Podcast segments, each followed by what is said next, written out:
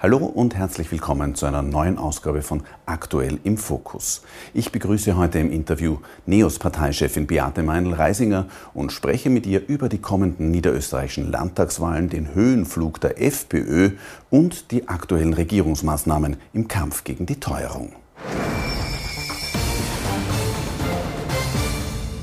Frau Meinl-Reisinger, die NEOS haben diese Woche ihre Parteiklausur abgehalten und Sie haben bei der anschließenden Pressekonferenz ein naja, recht überraschendes äh, Resümee gezogen, nämlich gesagt, es braucht mehr Zukunftsfreude in der Politik.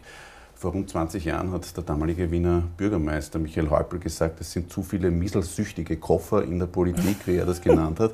Ist das jetzt quasi äh, so ein bisschen den gleichen Zustand beschreiben und aber die Zukunftsfreude in den äh, Fokus rücken?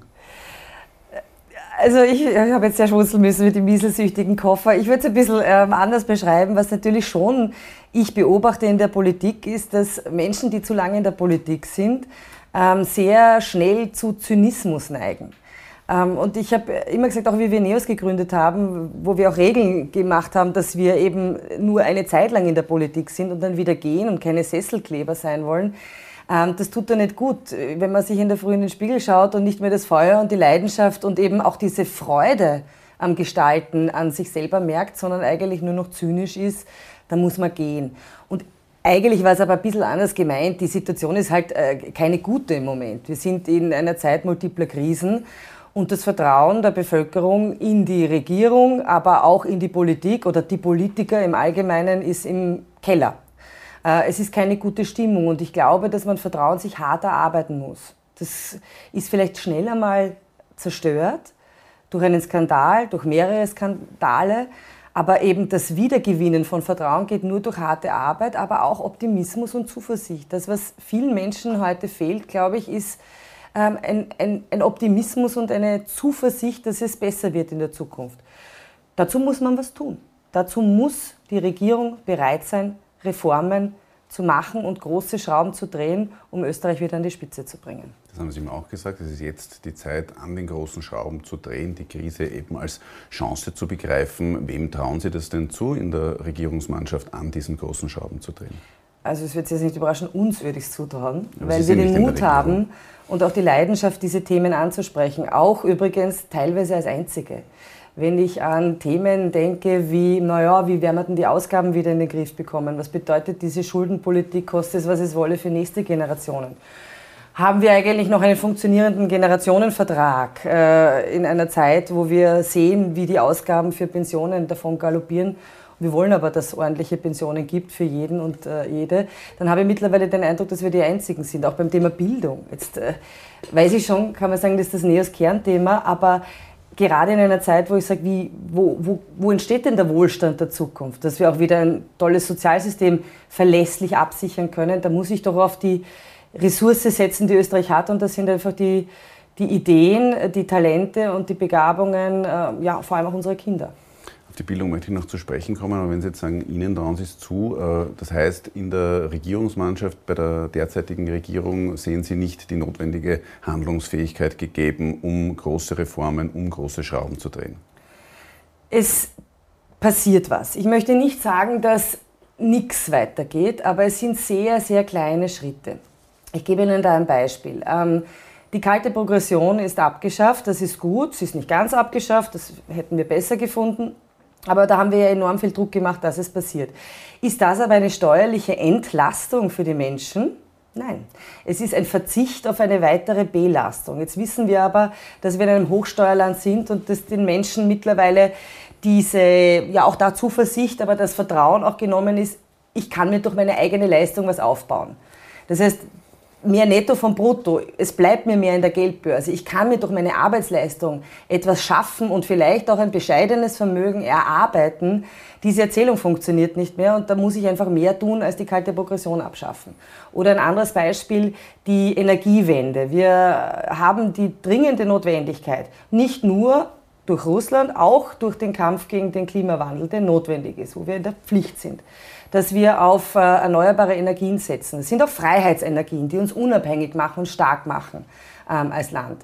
Da ein bisschen die Verfahren zu beschleunigen, wird nicht ausreichen. Da braucht es wirklich Leadership und insbesondere ein in die Pflicht nehmen der Bundesländer, die sich ja wirklich die letzten Jahre mit teilweise äh, Zähnen und Klauen gewehrt haben, wenn nur auch nur ein Windrad irgendwo ähm, aufgestellt äh, hätte werden sollen.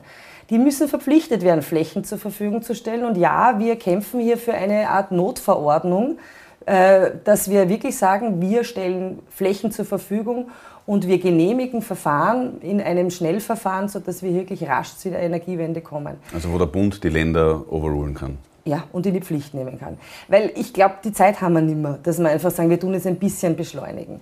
Ähm, in anderen Bereichen auch, wir haben ganz große Sorge, was die Wettbewerbsfähigkeit angeht. Ähm, jetzt weiß ich schon, es sind jetzt nicht alle Unternehmer und Unternehmerinnen, aber die Jobs hängen dran, das Einkommen der Menschen hängt dran, äh, der Wohlstand der Zukunft, auch unsere Sozialsysteme, unsere Pensionen hängen dran, dass wir Wachstum schaffen und ein, ein, ein Land sind, in dem es Wohlstand gibt. Und das hängt sehr stark mit der Wettbewerbsfähigkeit auch unserer Wirtschaft, der kleinen und Mittelbetriebe, aber auch der Industrie zusammen. Österreich ist massiv gesunken hier in allen Rankings und das liegt an den Arbeitskosten. Also das heißt Lohnnebenkosten, nicht nur kleine Schrauben drehen, sondern wirklich einmal die äh, ordentlich äh, Fällen äh, cutten und hier zum Beispiel auch budgetär etwas übernehmen. Es soll ja niemand Leistungen eingeschränkt werden, aber das sind einfach Kosten, die dem Arbeitgeber anfallen, die auch dazu führen, dass die Arbeitnehmerinnen und Arbeitnehmer zu wenig verdienen. Das ist äh, der eine Punkt, also Arbeitskosten. Energie ist natürlich ein Thema, deshalb auch die Beschleunigung äh, in dem Bereich und insgesamt auch äh, Bürokratie. Und in all diesen Bereichen habe ich ein bisschen das Gefühl, die Regierung macht was, aber es sind halt immer nur kleine Schritte. Oder noch ein Beispiel. Vertrauen ist im Keller. Ein Korruptionsskandal nach dem anderen. Jetzt gehöre ich zu den Menschen, die das nicht achselzuckend zur Kenntnis nehmen und sagen, naja, das ist halt so. Also wenn ein Skandal auftaucht, jetzt bei der ÖVP, gehöre ich nicht zu denen und sage, naja, die SPÖ hat das ja auch immer schon so gemacht. Nur weil es die SPÖ auch schon immer so gemacht hat, heißt das nicht, dass es gut ist. Ähm, ich möchte auch meinen Kindern eigentlich mitgeben im Leben, es zählt, was du kannst und nicht, wenn du kennst. Du brauchst nicht mehr ein Parteibuch. Du brauchst nicht deine Kontakte, damit du Aufträge von der öffentlichen Hand kriegst. Und du musst nicht primär ein Parteibuch oder eine Parteizugehörigkeit haben, um einen guten Job in der Verwaltung zu bekommen. Wie weit ist Österreich davon entfernt? Sehr, sehr weit. Äh, weil einfach sich niemand bewegen will. Das meine ich damit, dieses, diese kleinen Schritte. Ja? Also da wird schon was gemacht, aber das, was zum Beispiel auch auf Ibiza besprochen wurde, ist nach wie vor möglich nach wie vor möglich. Wenn Sie von den kleinen Schritten reden und den fehlenden großen Reformen, sind wir auch bei der äh, Bildung angelangt. Wir haben äh, Neos jetzt auch gesagt, das wird wieder ganz zentraler, wird zentral in den Mittelpunkt gestellt und fordern da zum Beispiel auch einen bundesweiten Rechtsanspruch auf eine kostenfreie, ganztägige Kinderbetreuung, kostenfrei, möglichst genau. kostenfreie, ganztägige Kinderbetreuung. Wenn man sich jetzt allein Niederösterreich anschaut, da schließen 75 Prozent der Kindergärten schon vor 17 Uhr. Ähm, wie weit ist Österreich da von Ihrer Forderung entfernt? Und das meine ich jetzt auch wirklich zeitlich. Wie viele Jahre würde es dann noch brauchen, um eben auch äh, kostenlose Betreuung umsetzen zu können, was Infrastruktur, was notwendiges Personal, was notwendige Mittel anbelangt? Mhm. Also ich bin dankbar, dass Sie Niederösterreich ansprechen, weil wir uns das angeschaut haben. Der Großteil schließt ja nicht nur vor 17 Uhr, sondern auch dann zu Mittag. Also gibt ja immer wieder äh, auch Frauen, die sich an uns wenden und sagen, wie stellt man sich das eigentlich vor, dass ich mehr arbeite? Ich muss um 11.30 Uhr meine Kinder vom Kindergarten äh, holen. Ähm, in Niederösterreich, es gibt so ein Kriterium, das entwickelt wurde, das sind sogenannte WIF-Kriterien, das äh, ist jetzt ein bisschen technisch, aber das weist sozusagen aus, ist ein Kindergartenplatz äh, geeignet, dass auch äh, Frauen daneben die Freiheit haben, es muss ja niemand, aber die Freiheit haben und die Wahlmöglichkeit haben, voll berufstätig zu sein. In Wien sind 94 Prozent der Kindergartenplätze entsprechen diesen Kriterien. Und in Niederösterreich knapp über 31 Prozent. Wie weit sind wir entfernt zeitlich? Naja, wir sind vor allem einige Betonschädeln, äh, vor allem äh, dicke Betonschädel auf Seiten der ÖVP davon entfernt, das äh, auszubauen. Ähm, ich glaube, es ist primär einmal eine Frage des politischen Willens und Leadership. Es wird nicht von heute auf morgen gehen, weil auch wenn wir die Plätze schaffen und die Finanzierung auf die Beine stellen, was wir können, wir sind ein reiches Land, es geht um Prioritätensetzungen. Und wenn es um uns Neo, nach uns Neos geht, sind die Prioritäten in Richtung Kinder völlig klar. Das ist die Zukunft und da muss investiert werden. Brauchen wir aber die Kindergartenpädagoginnen und Pädagogen dafür und da braucht es sicherlich einen Stufenplan. Wien, Christoph Wiederkehr, unser Vizebürgermeister, hier geht er voran, beispielsweise auch äh, die äh, Ausbildung attraktiv zu machen, indem er jetzt hier ein großes Stipendienprogramm ins Leben gerufen hat, um wirklich auch mehr Frauen wie auch hoffentlich Männer für diesen wunderbaren Beruf zu gewinnen und wirklich hier noch in den Ausbau investieren zu können. Personalmangel ist eben auch äh, das eine. Das andere, was Experten noch sagen, ist diese äh, Kompetenzverteilung zwischen Ländern und Bund. Sollte da der Bund, äh, was die elementare Pädagogik, also Kindergärten und Co. anbelangt, sollte da der Bund mehr Kompetenzen bekommen? Schauen Sie, das ist jetzt ein bisschen theoretisch, aber ich bin halt der Überzeugung, dass Kinderbetreuung, Kindergärten, ähm, jedenfalls sagen wir ab dem dritten Lebensjahr. Also bei der Kleinkindbetreuung ähm, kann man diskutieren, aber jedenfalls ab dem dritten Lebensjahr als Teil des Bildungswesens betrachtet werden sollte.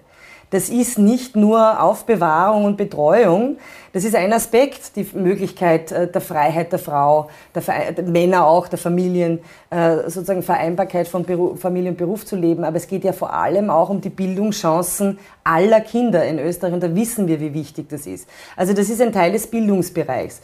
Daher wäre es sicherlich gut, hier eine stärkere Kompetenz auch auf Bundesebene anzusiedeln, vor allem was einen bundeseinheitlichen Qualitätsrahmen angeht, weil das denke ich schon, dass Kinder in Wien wie in Vorarlberg das gleiche Recht haben auf gleiche Gru Gruppengrößen, hochqualitative Ausbildung von Pädagoginnen und Pädagogen äh, und auch äh, Qualitätsmanagement. Ansonsten finde ich die Organisation gerade auf Gemeindeebene äh, sehr gut.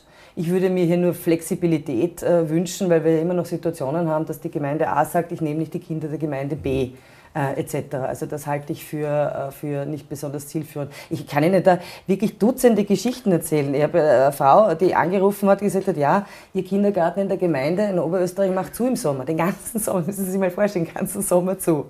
Sie mit dem Bürgermeister telefoniert hat, der Bürgermeister gesagt, naja, Sie sind ja irgendwie, quasi müssen sich das halt selbst organisieren. Sie hat gesagt, sie ist alleinerziehend, sie kann das auch nicht machen. Und dann hat sie bei der Nachbargemeinde angerufen, der hat offen und der Bürgermeister hat gesagt, ja wissen Sie, ich nehme Sie eh gern, Ihre Kinder, aber das geht nicht, weil Sie sind in der Gemeinde A und da müssen wir uns das irgendwie mit der Finanzierung ausmachen. Also das kann es ja nicht sein. Österreich gibt äh, für die Elementarpädagogik äh, gemessen am BIP, also am Bruttoinlandsprodukt, weniger aus als der EU-Schnitt, sogar weniger als der OECD-Schnitt, nämlich 0,7 Prozent des BIP. Wo müsste Österreich dahin? Österreich sollte zumindest auf den EU-Schnitt, wir orientieren uns an den besten Ländern hier, ähm, Finnland, Estland, aber auch Dänemark, das wären dann 1,2 Prozent des BIP und damit wäre garantiert eine flächendeckende ein Rechtsanspruch auf einen ganztägigen äh, Kindergartenplatz für jedes Kind ab dem ersten Lebensjahr. Kosten insgesamt von ungefähr 5,2 Milliarden. Das sind halt dann 2,2 Milliarden mehr, als wir derzeit ausgeben.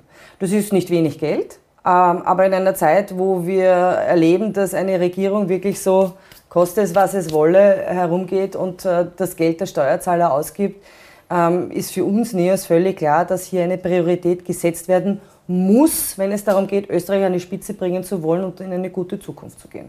Koste es, was es wolle, ist das Stichwort. Österreich, die österreichische Bundesregierung nimmt äh, viel Geld, viel Steuergeld in die Hand, um äh, die Teuerung, die Inflation zu bekämpfen. In dieser Woche jetzt äh, erst wieder bekannt gegeben, die steigenden Stromnetzentgelte mit 80 Prozent zu 80 Prozent zu übernehmen. Ähm, was halten Sie von dieser Maßnahme? Nicht besonders viel. Das Einzige, was der Regierung einfällt, ist, ihre schlechten Umfragewerte mit äh, Fördergeldern zu bewerfen. Ähm, die, äh, die ÖVP äh, und die Grünen, bei den Grünen überrascht es nicht, weil die Grünen, für die Grünen Budgetdisziplin nie zählt und man immer den Eindruck hat, sozusagen der Staat soll noch mehr ausgeben. Aber bei der ÖVP überrascht es schon, dass die jetzt wirklich so konsequent seit Beginn der Pandemie äh, zukunftsvergessen eine Kostes, was es wolle Politik fahren und völlig mit der Gießkanne ähm, agieren. Was meine ich damit? Ähm, die wirklich ärmsten Haushalte oder auch zum Beispiel das Thema Kinderarmut wird nicht fokussiert angegangen, sondern wir alle haben einen Klimabonus bekommen. Der wurde dann äh, von Politikern medienwirksam gespendet. Da frage ich mich schon, wie hirnrissig ist das, jeden 500 Euro in die Hand zu drucken und dann zu sagen, ich erwarte schon, aber, dass du das spendest. Ich habe es auch gemacht, aber das ist ja kein Zugang. Argument der Regierung war bürokratisch zu aufwendig, das wirklich zielgerichtet äh, zu verteilen. Das stimmt ja nicht. Wir wissen ja genau, äh, dass auch Wien beispielsweise wesentlich zielsicher äh, an Haushalte, an wirklich ärmste Haushalte äh, Förderungen vergeben kann. Und gerade beim Thema Kinderarmut ist es natürlich möglich, äh, dass man hier wesentlich fokussierter vorgeht. Nein, ähm, ein Schelm, wer sich denkt, dass es daran liegt, dass ÖVP und Grüne massiv im Bedrängnis sind, was ihre Zustimmungswerte angeht. Spannend ist aber, dass es nicht funktioniert. Also mehr Geld ausgeben, also sie ziehen quasi dem Steuerzahler das Geld aus der linken Tasche und geben es ihm dann in die rechte Tasche zurück ist offensichtlich nicht die Politik, die dann dazu führt, dass die Zustimmung äh, steigt. Jetzt konkret zu den Netzgebühren, die Sie ja gesagt haben. Das ist auch wieder ein typisches Beispiel. Das ist absolut intransparent, wie die Netzbetreiber hier diese Gebühren überhaupt äh, gestalten. Reichen da die vorhandenen Kontrollinstrumente auch aus durch E-Control und äh, Bundeswettbewerbsbehörde? Nein, da braucht es weitaus höhere Transparenz und vor allem mal wirklich auch eine Aufschlüsselung der Kosten und der äh, geplanten Investitionssummen. Also da ist ein, ein Blindflug unterwegs und es ist nicht nachvollziehbar für uns, warum die Gebühren jetzt so erhöht werden. Anstatt sozusagen die Netzbetreiber zu verpflichten, äh, transparent äh, zu sein und wirklich Kosten aufzuschlüsseln und Rechenschaft abzulegen und sich auch prüfen zu lassen besser, lassen wir zu, dass die die Gebühren erhöhen und wir, die Regierung gibt dann wieder Förderungen zurück. Das ist einfach der falsche Zugang. Das heißt, Sie vermuten da, dass bei den Netzbetreibern eigentlich mehr veranschlagt wird, als tatsächlich äh, notwendig ist? Ich glaube, dass hier durchaus ein Körpergeld äh, verdient wird. Nicht nur die Energiepreise sind rasant gestiegen, auch die äh, Wohnkosten. Die SPÖ fordert da jetzt wieder ein Aussetzen der Richtwertmietenanpassung. Das hat schon 2021 gegeben und da haben die Neos eben nicht mitgestimmt. Sie haben damals gesagt, sozial nicht treffsicher. Ähm, wie diese Aussetzung eben beschlossen worden ist, sehen Sie das heute anders? Äh, nein, weil äh, wir genau äh, gesehen haben, was passiert, wenn das einmal ausgesetzt wird und dann das aufgeholt wurde. Weil es ist ja nicht so, dass diese Indexanpassung äh, völlig äh, vom Tisch ist. Also das heißt, weil diese Richtwertmieten, die würden jetzt eben ab 1. April nochmal um 8,6 Prozent äh, steigen, inflationsangepasst. Ähm, dem würden Sie zustimmen und das sollte nicht nochmal auch ausgesetzt Na, ich, werden? Nein, ich würde mich tatsächlich hinsetzen mit allen äh, Eigentümervertretern beziehungsweise mit allen auch Vertretern von Mieterinnen und Mietern von verschiedenen Mietobjekten und sagen, welche Lösung können wir haben, welche Investitionssumme kommt da auf die Eigentümer zu, was brauchen die auch und wo kann man aber auch sagen, wir federn das vielleicht ab, dass es nicht in dem Ausmaß steigt. Aber nur sich die Altbaumieten rauszupicken, während man andere hier nicht äh, berücksichtigt, das halte ich für falsch. Aber Sie haben jetzt von den Eigentümern gesprochen, auf, äh, zulasten der Mieterinnen und Mieter. Äh, was schwebt Ihnen da als Entlastung vor? Oder sagen Sie, die haben jetzt sowieso schon äh, Entlastung bekommen, dadurch, dass das äh, in der Pandemie ausgesetzt war? Also grundsätzlich war unser Ansatz der, dass äh, eine eine Inflation definitiv nicht bekämpft werden kann, indem ich äh, immer mehr Geld ins System hineinpumpe, weil ich sie so, zu, so noch dazu anfache. Ähm, eine Inflation bekämpfe ich, indem ich die Ursachen der Inflation bekämpfe und das ist vor allem die Knappheit am Energiebereich. Das ist der eine Punkt. Und das zweite ist, dass wir, Neos gesagt haben, tragen wir dafür Sorge, dass die Menschen sich die gestiegenen Preise aus eigenem leisten können. Das bedeutet, die schwächsten Haushalte wirklich unterstützen, aber alle anderen, die ein Arbeitseinkommen haben, dabei zu unterstützen, dass denen mehr netto vom Brutto bleibt und dass auch höhere Löhne und Gehälter ausbezahlt werden. Daher wurden wir nicht müde, in den vergangenen Monaten darauf hinzuweisen, dass wir ähm, fordern, dass die Lohnnebenkosten in einem Ausmaß gesenkt werden, sodass die Löhne und Gehälter um zumindest 5% steigen können, idealerweise noch drüber, weil natürlich die Inflation höher ist, aber diese 5% steigen können, ohne dass das zu weiteren Kosten beim Arbeitgeber führt. weil wir auch sehen, dass wir in einer wirtschaftlich schwierigen Situation sind. Also dieses mehr Netto vom Brutto, den Menschen muss mehr in der Geldbörse bleiben, damit die sich diese gestiegenen Preise als, aus eigenem leisten können.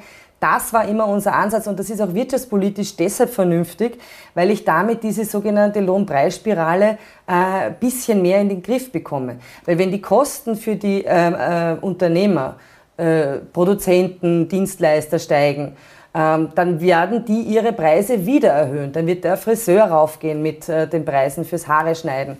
Dann wird der Produzent für, ich weiß nicht was, äh, äh, Milch äh, raufgehen äh, mit den Preisen für Milch, für Butter, für, ich weiß nicht was, Gewand, was auch immer. Das heißt, äh, der wirtschaftspolitisch richtige Ansatz wäre dafür Sorge zu tragen, gerade im Bereich der Entlastung dafür zu sorgen, dass mehr Netto vom Brutto den Arbeitnehmerinnen und Arbeitnehmern bleibt. Kommen wir zum nächsten Thema. Kommendes Wochenende wird in Niederösterreich gewählt.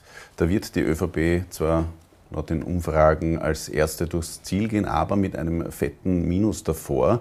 Die Neos stagnieren eigentlich in Niederösterreich bei sämtlichen Umfragen. Warum kann man da so wenig vom Abgang der ÖVP-Wählerinnen und Wähler profitieren? Also ich würde mal so sagen, es ist gut, dass die ÖVP da einen ordentlichen Dämpfer bekommen wird, weil so kann es ja wirklich nicht weitergehen. Ähm, eine absolute Mehrheit in einem Land, das dann absolutistisch, äh, wie der französische Sonnenkönig das machen würde, regiert wird, bis hin zu einer Kontrolle darüber, was im ORF gesendet wird.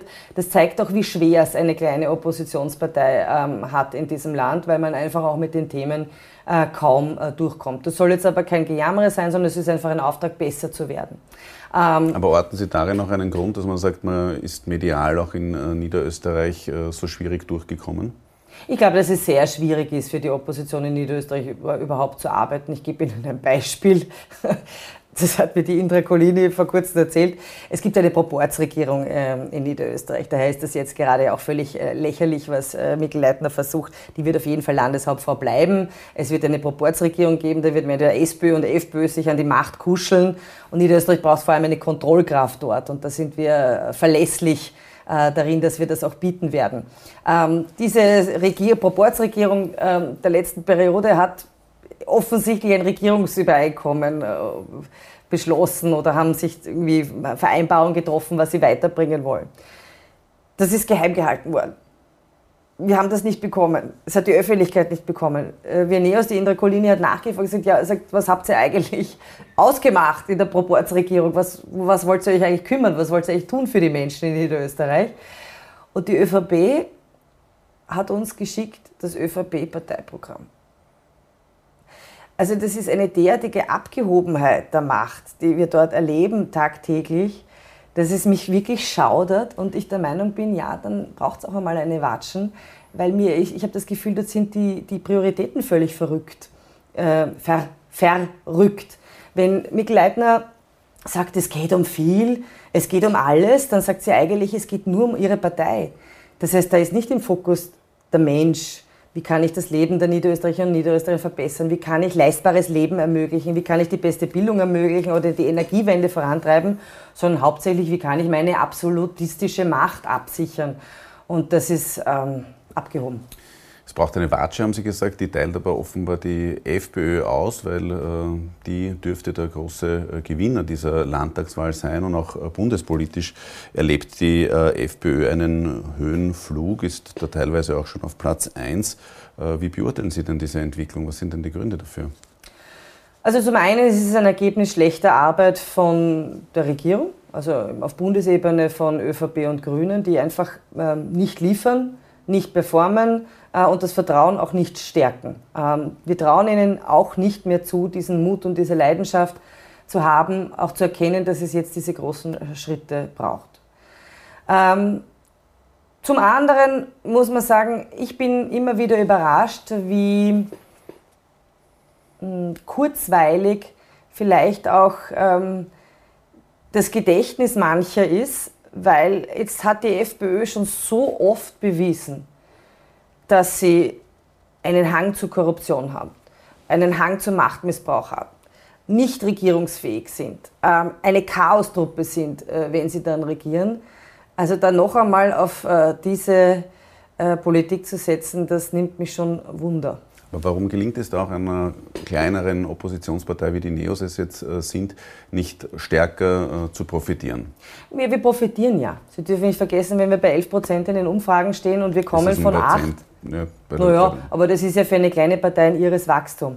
Also ich bin da also extrem also damit, sind Sie, damit sind Sie zufrieden? Oh, ich freue mich immer über mehr, weil es geht ja um Wirksamkeit. Aber ich glaube, es ist ja den Österreicherinnen und Österreichern wurscht, äh, bei wie viel Prozent wir stehen. Die Frage ist, gibt es eine Möglichkeit für eine Alternative?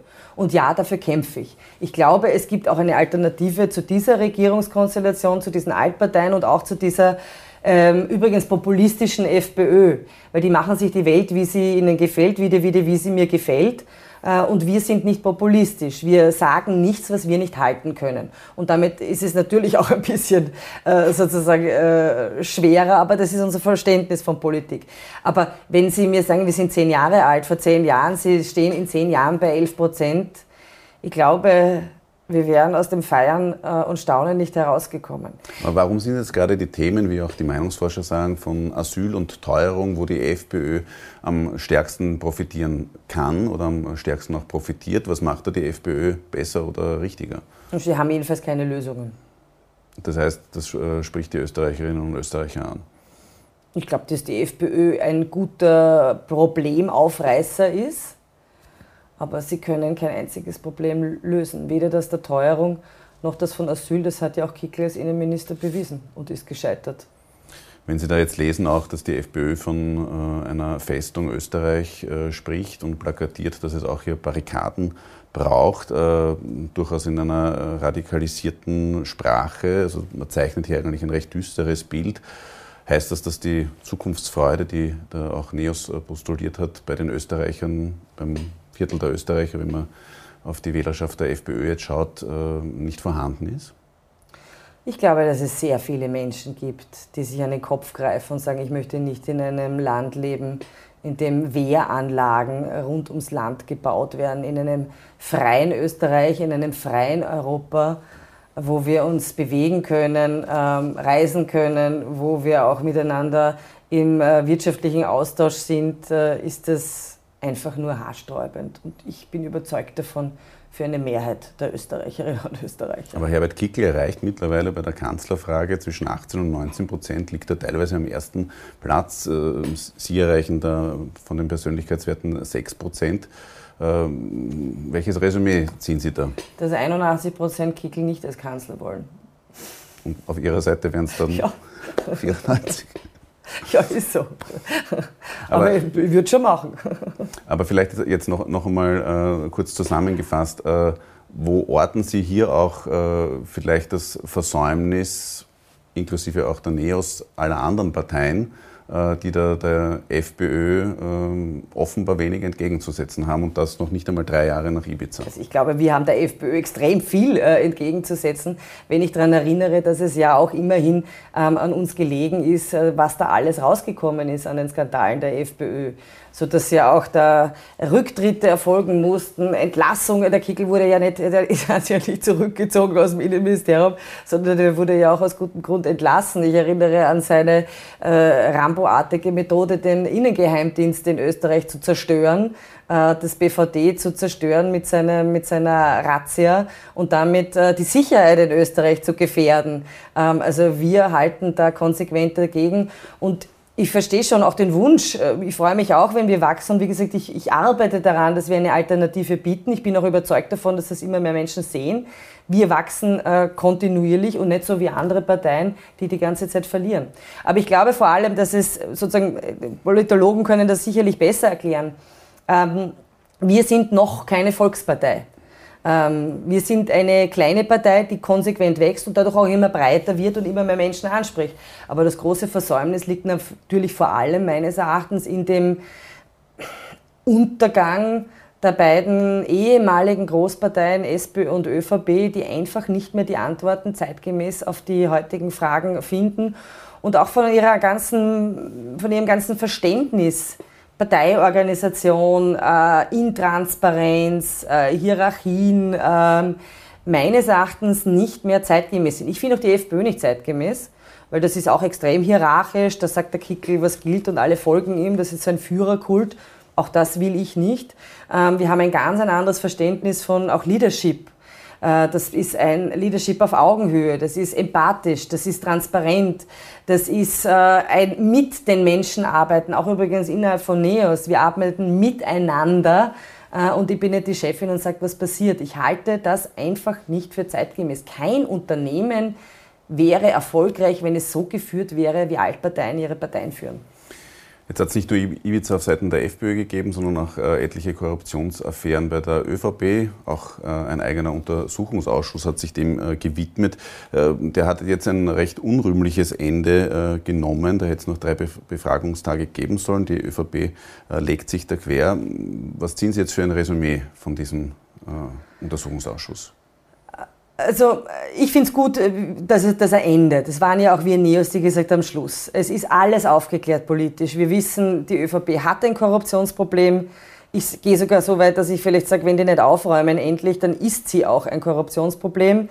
Ähm, die FPÖ, das ist ohnehin belegt äh, und wir wissen, was zu tun ist. Jetzt müssen bessere Gesetze gemacht werden, Transparenzgesetze, schärferes Korruptionsstrafrecht, noch schärferes Parteiengesetz, äh, Medienfreiheit muss gestärkt werden, Bürger auf Augenhöhe mit den Mächtigen zu bringen, dass die auch kontrollieren können und äh, die Politik verpflichtet wird, Rechenschaft abzulegen. Ähm, ich würde mir wünschen, wenn die Energie der anderen Parteien mehr auf was können wir besser machen, gelegt werden, mit eben Freude gestalten, anstatt äh, da irgendwie dieses unrühmliche Schauspiel weiterzuführen. Wir haben ähm, Kindergartenpädagoginnen äh, geschrieben, dass sie sich verwehren dagegen, dass man den Ausdruck Kindergarten äh, sozusagen verwendet äh, im Zusammenhang mit dem Untersuchungsausschuss. Und ich kann das total nachvollziehen. Ich möchte mich auch in aller Form entschuldigen, weil es wirklich nicht gerecht wird dem, was an toller Arbeit äh, im Kindergarten geleistet wird. Es ist noch viel schlimmer, was die gerade aufführen. Auch übrigens, und äh, meines Erachtens, das ist ja der große Schaden, die ÖVP hat das ja immer wieder versucht, der Schaden, den die Demokratie und der Parlamentarismus und damit die gewählte Volksvertretung an sich auch nehmen. Die ÖVP hat ein Korruptionsproblem, haben Sie jetzt gerade gesagt. Im Herbst haben Sie äh, sogar gesagt, äh, die ÖVP braucht einen kalten Entzug von der Korruption. Das heißt, nach der kommenden Nationalratswahl sollte die ÖVP auf der Oppositionsbank sitzen, um diesen kalten, Zug, äh, ent, um diesen kalten Entzug durchführen zu können. Im Umkehrschluss heißt das, äh, würden Sie eine Zusammenarbeit, eine Regierungszusammenarbeit mit der ÖVP nach den kommenden Nationalratswahlen ausschließen?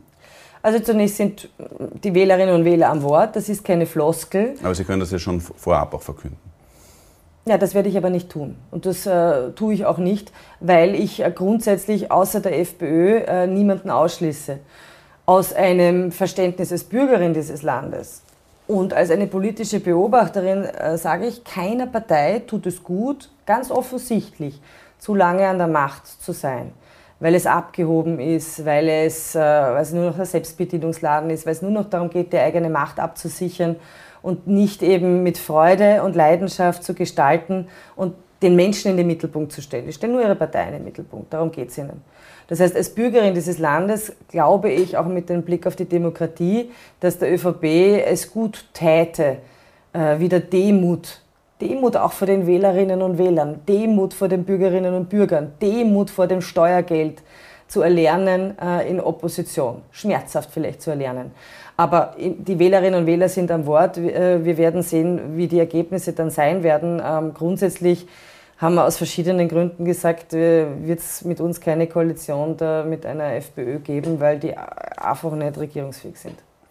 Abschließend möchte ich noch zu einem äh, anderen Thema kommen, nämlich der Causa rund um den Schauspieler Florian Teichtmeister. Der fordert die Regierung nun härtere Strafen für den Besitz von eben Kindesmissbrauchsbildern. Sind härtere Strafen da notwendig? Sind sie der richtige Weg? Zunächst möchte ich mich bedanken bei Ihnen, dass Sie Kindesmissbrauchsbilder gesagt haben. Also was ein, mir schwer aufgestoßen hat und ja auch viele darauf hingewiesen haben, ist, dass in diesen furchtbaren Fällen ähm, ja dieser Begriff ähm, Kinderpornografie und dann auch zu sagen, naja, das ist ein rein digitales Delikt, das äh, völlig irreführend ist und eigentlich ähm, verschleiert, was da passiert, nämlich der Missbrauch von Kindern. Daher halte ich einmal das für ganz wesentlich, dass wir hier auch andere Worte verwenden und vor allem daran arbeiten, das Bewusstsein in der Bevölkerung äh, zu schärfen. Ich glaube, äh, wenn wir alle entschlossen diesen Kampf führen, dann braucht es mehr Zivilcourage, wie das ganz offensichtlich ähm, die Lebensgefährtin des Herrn Teichtmeisters, die ich dafür sehr bewundere, gezeigt hat, nämlich weil sie das zur Anzeige gebracht hat und nicht wie wahrscheinlich so oft äh, weggeschaut äh, ähm, hat. Das heißt, andere Begrifflichkeiten, das Bewusstsein schärfen dafür, dass man hier nicht wegschaut und, und da bin ich auch davon überzeugt, dass man den Ermittlerinnen und Ermittlern die Ressourcen und auch Möglichkeiten zur Verfügung stellen muss, dass hier auch das konsequent und konsequenter verfolgt wird. Wenn ein Aspekt da drinnen ist, dass der Strafrahmen sinnvollerweise erhöht wird, dann wird das zu diskutieren sein. Aber alleine die Strafe zu erhöhen, ohne sich um die anderen Bereiche zu kümmern, ähm, das ist ehrlich gesagt dann ein ähm, Ablenkungsmanöver. Ich möchte noch auf einen anderen Aspekt hinweisen, der nämlich auch zeigt, wie dringend notwendig es ist, unser Verständnis äh, in der Gesellschaft auch dafür zu erinnern, dass das einfach ein, ein äh, Null-Toleranz ist. Ähm, ich habe mir als Arbeitgeberin die Frage gestellt, was ich machen würde, wenn ich konfrontiert wäre mit einem Arbeitnehmer, der, gegen den ermittelt wird wegen ähm, Kindesmissbrauchs, äh, äh, Besitz von Bildern oder Videos von Kindesmissbrauch. Niemals wäre ich auf die Idee gekommen, diesen Arbeitnehmer weiter äh, im Job zu lassen. Ich finde das das ist jetzt eine Kritik am äh, Burgtheaterdirektor. Natürlich hätte hier meiner Meinung nach eine Suspendierung äh, stattfinden müssen. Äh, also können jedenfalls, aber auch müssen, weil ich es auch untragbar finde. Äh, ich bin ja auch in einer Schutzwirkung, einer Fürsorgeverpflichtung anderen Arbeitnehmerinnen und Arbeitnehmern gegenüber. Und ich finde das auch als Zeichen äh, katastrophal, äh, dass man dann auch noch liest, naja, er hat uns glaubhaft versichert, dass das eine Racheaktion seiner Lebensgefährtin ist. Also mir scheint, da ist ein bisschen viel äh, Machismo auch drinnen in dieser ganzen Geschichte. Was die Aufklärung anbelangt, reicht das aus. Das Bundes, äh, das, pardon, was die Aufklärung anbelangt, reicht das aus. Das Bundeskriminalamt hat gesagt, sechs Personen sind abgestellt, um Kindesmissbrauch äh, im Internet äh, zu verfolgen. Ich habe es gehört und ich halte das für sehr wenig, wenn man bedenkt, dass ja allein in dieser einen Causa über 50.000 äh, Daten äh, sozusagen durchgeschaut werden müssen, wirkt äh, wenig und daher glaube ich eben auch, wie ich es eingangs gesagt habe, dass die Ausstattung äh, der Ermittlungsbehörden in diesem Fall ganz essentiell ist und mir fast, das ist, das ist die Knochenarbeit. Die Politik tendiert dazu, Schlagzeilen zu produzieren und äh, einen Aktivismus an den Tag zu legen, wenn etwas so Furchtbares passiert, das uns wirklich alle erschüttert. Und ich meine, das sage ich auch als Mutter von drei Kindern. Wirklich mitnimmt und erschüttert. So. Und dann sehe ich immer so einen Aktivismus oder Aktionismus, dass man sich auf etwas stürzt, was leicht klingt. Wir erhöhen die Strafen. Ich glaube, die Knochenarbeit, die Politik aber liefern sollte, auch um das Vertrauen zu stärken, ist wirklich das zu tun, was notwendig ist. Vor allem auch die Ermittlungsarbeit zu, äh, zu erleichtern, zu ermöglichen und wirklich hier auch der Polizei und den Ermittlern mehr Möglichkeiten zur Verfügung zu stellen. Frau Meinl-Reisinger, vielen Dank für das Gespräch. Danke sehr.